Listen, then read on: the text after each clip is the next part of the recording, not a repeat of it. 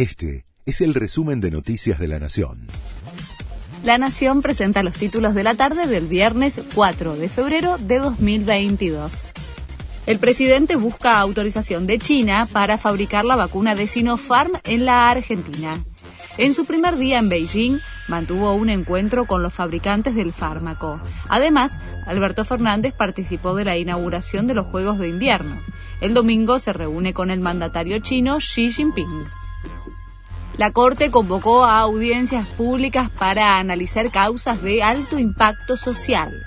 El máximo tribunal fijó un cronograma para abordar temas vinculados al cannabis medicinal y el derecho al olvido en la web.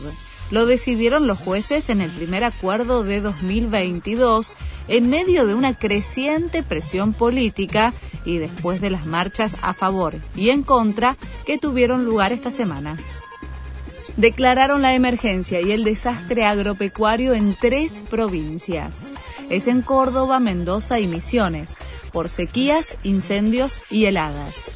El estado de emergencia permite a la explotación agrícola, ganadera o forestal prorrogar el pago de los impuestos nacionales por un periodo determinado. El desastre dispone la exhibición del pago de esos tributos detuvieron a la hiena Barrios por violencia de género. Fue después de la denuncia de una mujer, quien sería su pareja, y que indicó que fue amenazada con un arma por el ex campeón de boxeo. Recordemos que en 2014 Barrios había sido condenado a prisión por atropellar y matar a una joven embarazada en Mar del Plata. Acusan a la nueva novia de Benjamín Vicuña de maltratos y trabajo no registrado.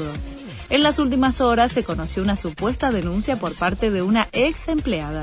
La mujer acusa a Eli Zulichín, la nueva pareja del actor chileno, de haberla tenido en negro en el trabajo y de maltratarla.